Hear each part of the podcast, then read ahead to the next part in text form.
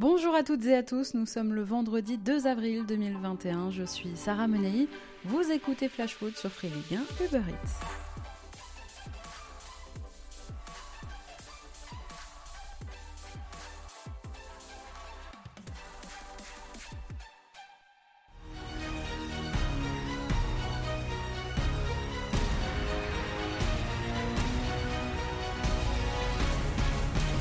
C'est la dernière ligne droite, le sprint final. Les internationaux sont rentrés en club et dès demain, la Ligue 1 reprend ses droits. Il reste 8 matchs d'ici la fin de saison et rien n'est acté pour l'instant. Le suspense reste total. Trois équipes se disputent encore le titre avec juste derrière une quatrième équipe, Monaco, en embuscade pour créer la surprise ou au moins pour grimper sur le podium et s'assurer une place en Ligue des Champions la saison prochaine. Cinq autres écuries se battent d'ailleurs pour les places européennes. La course à l'Europa League est et en bas de tableau, six équipes qui ne sont sûres de rien, mis à part peut-être euh, une seule qui semble bien condamnée, Dijon évidemment. Vous l'aurez compris, du suspense et de l'enjeu à tous les étages pour cette dernière ligne droite en championnat. Et en tout cas, on va le voir dans un instant, la trêve internationale a laissé des traces pour de nombreux joueurs engagés dans la course au titre notamment. Si certains ont fait le plein de confiance en sélection, d'autres ont accusé le coup physiquement. Au lieu de s'offrir une petite respiration dans ce calendrier déjà très chargé, les joueurs ont parfois dû faire de longs déplacements et surtout pour certains des marathons de 3 matchs en 10 jours. De quoi marquer un peu plus des organismes déjà mis à rude épreuve depuis le début de saison.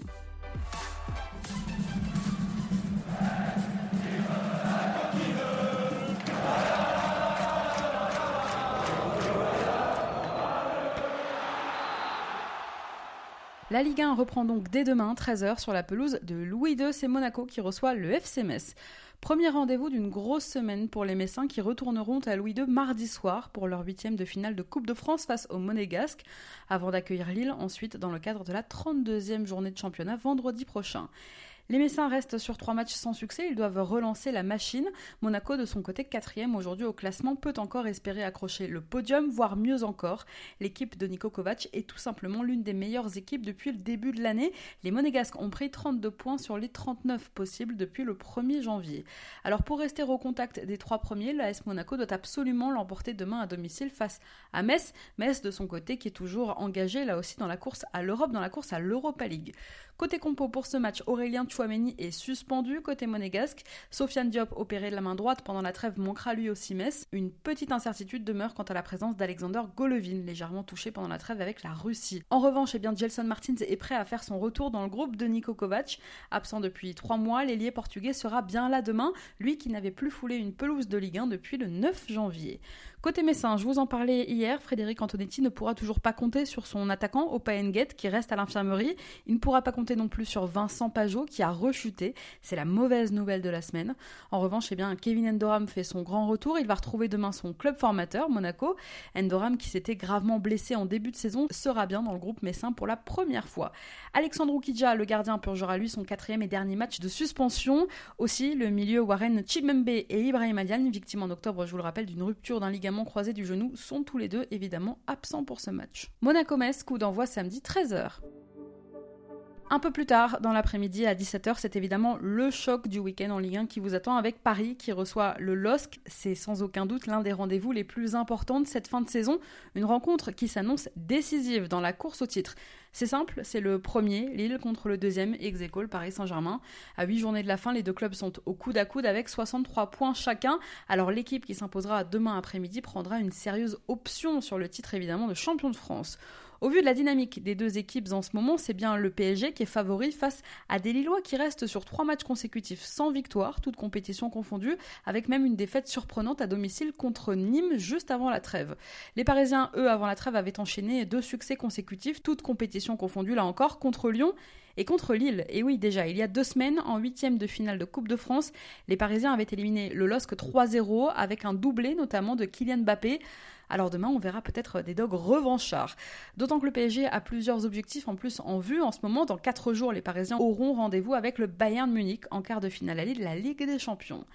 Sachez que le PSG n'a quand même perdu aucune de ses 21 dernières réceptions du LOSC en Ligue 1. Face à Lille, Bappé a d'ailleurs délivré 6 passes D dans sa carrière. C'est son record face à un adversaire en Ligue 1. En face de lui, Youssouf Siazice n'a plus marqué depuis 6 matchs en Ligue 1 avec le LOSC, mais il a réussi sa coupure internationale avec la Turquie, tout comme son compatriote et coéquipier Bourak Yilmaz, auteur de 4 buts en 3 apparitions pendant cette trêve. Côté parisien, côté compo, il y avait pas mal d'absents ce matin à l'entraînement au camp des loges. La trêve a fait quelques dégâts. Touchés en sélection, Marco Verratti et Danilo n'étaient pas là. L'Italien est d'ores et déjà forfait d'ailleurs pour demain. Son compatriote Alessandro Florenzi s'est lui entraîné à part ce matin avec un préparateur physique. Il rejoint la liste Florenzi des probables forfaits pour demain. Et d'autres joueurs ne se sont pas entraînés au camp des loges.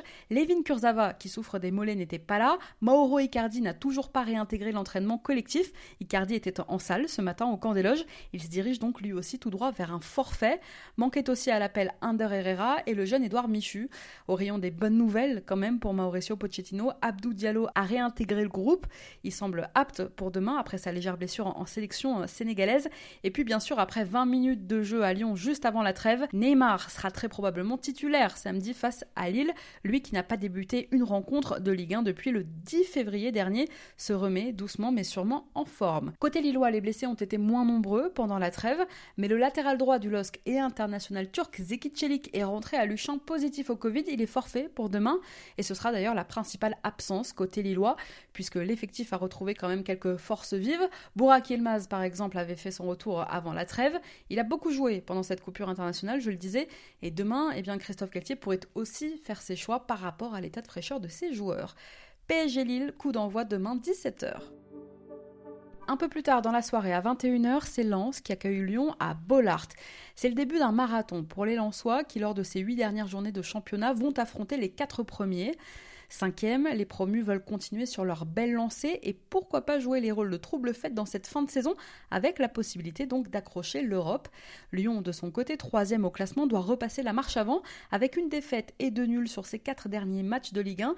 Les Lyonnais, s'ils veulent rester au contact des deux premiers et surtout s'ils ne veulent pas voir Monaco leur chipper leur troisième place, doivent absolument l'emporter ce week-end face à Lens. Dans ce match, petit avantage aux joueurs de Rudy Garcia puisqu'on connaît les difficultés des Lensois à domicile cette saison alors que les Lyonnais, eux, justement, sont impressionnants à l'extérieur.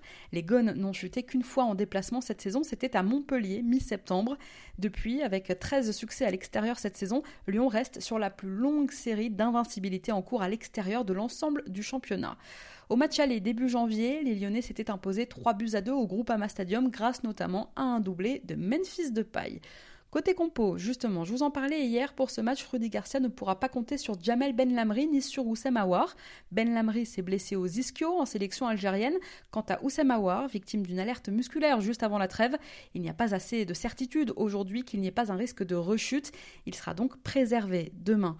Enfin, Memphis Depay sera là, même s'il n'a pas eu beaucoup le temps de souffler pendant cette trêve, puisqu'en l'espace d'une semaine, le néerlandais a joué 3 fois 90 minutes, avec à la clé un doublé contre Gibraltar. Côté Lensois, une bonne nouvelle avec celle du retour d'Arnaud Kalimwendo, forfait à Strasbourg il y a deux semaines en raison d'une gêne à un genou. L'attaquant du Racing a récupéré, il postule à une place de titulaire demain. Le latéral argentin Facundo Medina, lui, est suspendu pour ce match. Zakaria Diallo a des problèmes lombaires, il est à l'arrêt pour le moment. Pendant la trêve, il n'y a que la fédération guinéenne qui a pu véritablement prendre en charge le protocole demandé par Lens et par la FFF. Donc il n'y a qu'un seul Lensois, Isiaga Silla, qui a pu partir pendant cette trêve. Il sera donc un peu juste sans doute demain pour ce match de reprise. Lens-Lyon, coup d'envoi samedi 21h. Dimanche à 13h, c'est Angers qui reçoit Montpellier. Les Angevins dixième au classement et qui sont assurés d'être maintenus. Des Angevins qui ont appris il y a une semaine le départ de leur entraîneur Stéphane Moulin en fin de saison. Et depuis quelques semaines, surtout des Angevins qui vont moins bien. Le SCO a un petit coup de mou avec deux défaites, trois nuls sur leurs six derniers matchs de championnat. Ils n'ont d'ailleurs remporté qu'une seule rencontre à Raymond Coppa en 2021, c'était contre Nîmes fin janvier. Le SCO patauge donc en ce moment, à l'image de son attaquant Stéphane Baoken, muet depuis 12 matchs. Et en face, eh bien, les Payadins vont tenter ce week-end justement de profiter de ce coup de moins bien en juin pour rester au contact des places européennes. Montpellier est 8 aujourd'hui au classement à 4 points de la 5e. Le MHSC est toujours engagé dans la course à l'Europe.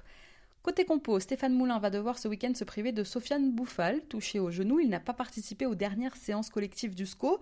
Mohamed Ali Cho, Sadat Tube, Jimmy Cabo, Lassana Koulibaly et Abdoulaye Bamba sont eux aussi forfaits. Rachid Alioui et Enzo Ebos sont en phase de reprise. En revanche, eh bien, Loïs Diony postule bien à une place dans le groupe angevin. Comté Montpellierin, rien à signaler, tout le monde est sur le pont. Angers-Montpellier, coup d'envoi dimanche 13h. Dans la foulée, dimanche, il y aura 4 matchs à 15h et on commence par Nantes qui reçoit Nice à la Beaujoire.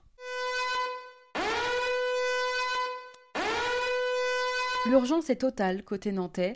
19e et avant-dernier du classement, cette rencontre face à Nice à la Beaujoire est une rencontre cruciale pour les Nantais dans la course au maintien.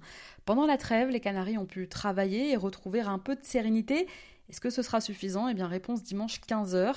Ils affrontent donc euh, les Aiglons, des Aiglons qui de leur côté sont 11e aujourd'hui au classement et qui n'ont plus besoin que d'un ou deux points pour s'assurer du maintien. Nice reste sur 4 matchs sans défaite en Ligue 1. Pour cette rencontre, Antoine Comboiré bénéficiera d'un groupe quasiment au complet. Seul Renaud Edmond, pour une entorse à la malléole, devrait manquer à l'appel. Fabio et Sébastien Cortia sont de retour à l'entraînement. Alban Lafont et Randall Colomwani, tous les deux engagés avec l'équipe de France Espoir pendant la trêve, sont de retour. Pas d'absence majeure non plus à déplorer côté niçois. Hormis les absents de longue date, Adrien Oursa disposera ce week-end d'un groupe quasiment au complet. D'ailleurs, on a appris que touché au ménisque droit à début mars, annoncé absent en deux mois, le milieu algérien du gym Hicham Boudaoui a repris la course cette semaine. Nantes-Nice, coup d'envoi dimanche 15h. Au même moment, ce sont Reims et Rennes qui s'affronteront, on y revient dans un court instant. À la même heure, dimanche, c'est un derby breton qui vous attend puisque Lorient affronte Brest, plus qu'un derby même. C'est un match qui va compter dans la lutte pour le maintien. À l'aube de cette 31e journée, le Stade brestois est 14e au classement avec 35 points. Lorient est juste derrière, 17e avec 29 points. Et dans ce sprint final où chaque point va compter, si Brest venait à l'emporter dimanche, eh bien l'équipe d'Olivier Dalloglio prendrait un sérieux avantage pour se maintenir. Côté compo, le milieu brestois Paul Lannes s'est fait mal à un genou hier. Il pourrait donc manquer le déplacement à Lorient. Le deuxième gardien brestois, Sébastien Cibois, souffre d'une grosse entorse à la cheville. Christophe Herel et Ronel Pierre-Gabriel ont repris cette semaine, mais il risque d'être trop juste pour dimanche, tout comme Denis Bain. Enfin, Steve Mounier est rentré aujourd'hui, lui, d'un déplacement très compliqué et mouvementé en Sierra Leone avec sa sélection du Bénin. Côté Lorienté, blessé depuis un mois et demi, Jérémy Morel a repris individuellement, mais il ne sera pas rétabli pour la réception de Brest dimanche. La présence du milieu, Sylvain Marvaux, est quant à elle incertaine. Parmi les absents, on compte toujours Vincent Le Goff, Thiago Ilori, Thomas Fontaine, Mathieu Saunier et Julien Ponceau, qui sont tous les cinq blessés. Le portier Paul Nardi est lui suspendu, c'est donc Mathieu Dreyer qu'on devrait retrouver ce week-end dans les cages lorientaises. Et enfin, les internationaux Armand Lorienté et Adrien Gribich seront bien là pour affronter Brest. Lorient-Brest, coup d'envoi dimanche 15h. Enfin, 15h, toujours Bordeaux reçoit Strasbourg. Match euh, capital pour les deux équipes, finalement, match pour le maintien. Match euh, surtout capital pour euh, les Girondins qui ne sont pour l'instant donc pas du tout à l'abri d'une descente. Ce sera l'occasion peut-être dimanche de retrouver Ratem Ben Arfa à son meilleur niveau, un niveau qu'on n'a pas vu depuis un petit moment. Il a complètement disparu, Ben Arfa, en 2021 au gré des blessures et de ses performances. Alors à partir de ce week-end, les Bordelais espèrent évidemment retrouver le très bon Atem Ben Arfa du début de saison pour ce sprint final sur fond de course au maintien, je le Absent en janvier pour blessure, il n'a ensuite jamais réellement retrouvé son niveau, Ben Arfa. Jean-Louis Gasset a même fini par le sortir du 11 de départ avant qu'il ne se blesse de nouveau mi-mars. Il a fait son retour dans le groupe pendant cette trêve internationale. Il est de nouveau opérationnel. Il sera bien là face à Strasbourg dimanche et il pourrait jouer un rôle très important dans cette fin de saison des Girondins. Côté compo, pour ce qui concerne le reste du groupe bordelais, tout le monde est sur le pont pour dimanche, à part Samuel Calou pour cette rencontre donc si importante face aux Alsaciens. Sinon, tout le monde sera là. Évidemment, Otavio, victime d'une rupture du tendon d'Achille en janvier et qui manque énormément à cette équipe bordelaise, sera toujours indisponible. Enfin, côté strasbourgeois, Mohamed Simakan est évidemment encore forfait et ce sera un peu trop juste aussi ce week-end pour Alexander Djikou, touché contre Monaco il y a presque un mois. Le Ghanéen est espéré pour le match de samedi prochain face au Paris Saint-Germain. Et puis, exclu pendant cette trêve lors d'un match amical face à Nancy, le gardien strasbourgeois Matt Sells sera suspendu 5 matchs, dont un avec sursis. Il était à peine de retour d'une très longue blessure, et bien il va devoir à nouveau patienter. Il ne sera pas là dimanche. Bordeaux-Strasbourg, coup d'envoi dimanche 15h. En parlant de match capital, lui aussi en est un. À 17h au Costière, Nîmes va accueillir Saint-Etienne, deux concurrents directs dans la course au maintien. Après leur lourd revers 4-0 juste avant la trêve contre l'AS Monaco, les Verts vont tenter de relever la tête. Nîmes, de son côté, a retrouvé de sacrées couleurs. Après avoir fait un match nul contre Montpellier dans le derby, les Crocos ont même battu de Buzyn à Pierre Mauroy, le leader de Ligue 1, juste avant la trêve. Pour cette affiche, Claude Puel devrait pouvoir compter sur Wabi Kazri et sur Romain Amouma qui devrait faire son retour. Pour Kazri, il n'est pas allé en sélection tunisienne pendant cette trêve en raison d'une maladie. Il a repris le chemin de l'entraînement pour ses déplacements dans le Gard. Quant à Amouma, eh bien, il a signé enfin son retour à l'Etra après sa blessure début février. Enfin, euh, côté stéphanois, Claude Puel a récupéré tous ses internationaux. Buteur avec le Gabon, Denis Bouanga a profité de la trêve pour retrouver un peu de confiance. Non convoqué avec euh, l'Algérie, Riyad Boudbouz a malheureusement été victime, lui, d'une entorse à la cheville à l'entraînement. Il devrait être absent pendant un minimum un mois. Et puis au-delà des retours importants chez les Stéphanois, ce sont surtout des crocos diminués que vont affronter les Verts demain. Nîmes sera privé d'au moins trois joueurs contre Saint-Etienne, Pablo Martinez, Sidi Sarr et Clément Depré, tous les trois forfaits. Burger Melling a beaucoup joué pendant la trêve. Le Norvégien a disputé l'intégralité des trois rencontres de sa sélection. Pas sûr qu'il puisse enchaîner dimanche. Aris Duljevic avec la Bosnie et Matteo Alinvi avec le Bénin ont peu joué, mais ils ne sont rentrés à Nîmes qu'hier, avec parfois de longs voyages à la clé. Difficile donc là aussi de les imaginer jouer dimanche. En revanche, une bonne nouvelle quand même pour Pascal Planck. Son capitaine Anthony Briançon est de retour. Il postule à une place de titulaire en charnière centrale.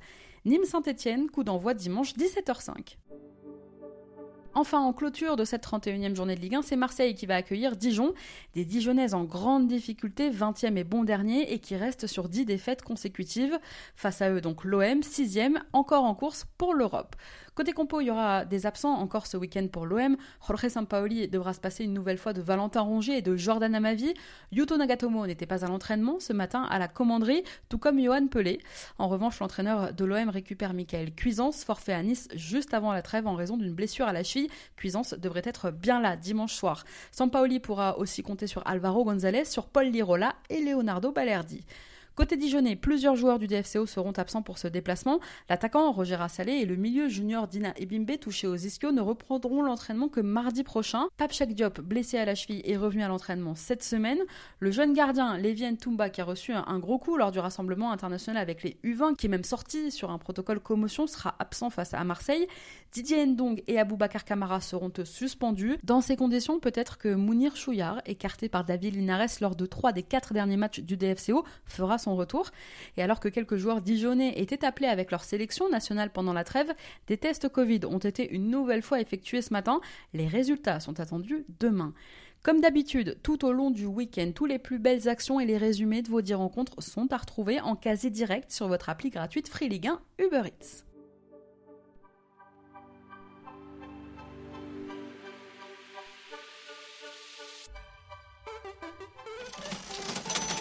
Chaque semaine dans Flash Foot, je vous conseille une affiche, celle que selon moi vous ne devriez manquer sous aucun prétexte. Et ce week-end, je vous propose de regarder Reims-Rennes dimanche à 15h. Pourquoi? Eh bien parce que depuis l'arrivée de Bruno Genesio sur le banc rennais, l'équipe est relancée, confiance et sérénité retrouvées, le Stade rennais reste surtout sur deux victoires consécutives. Rennes est relancé dans la course à l'Europe.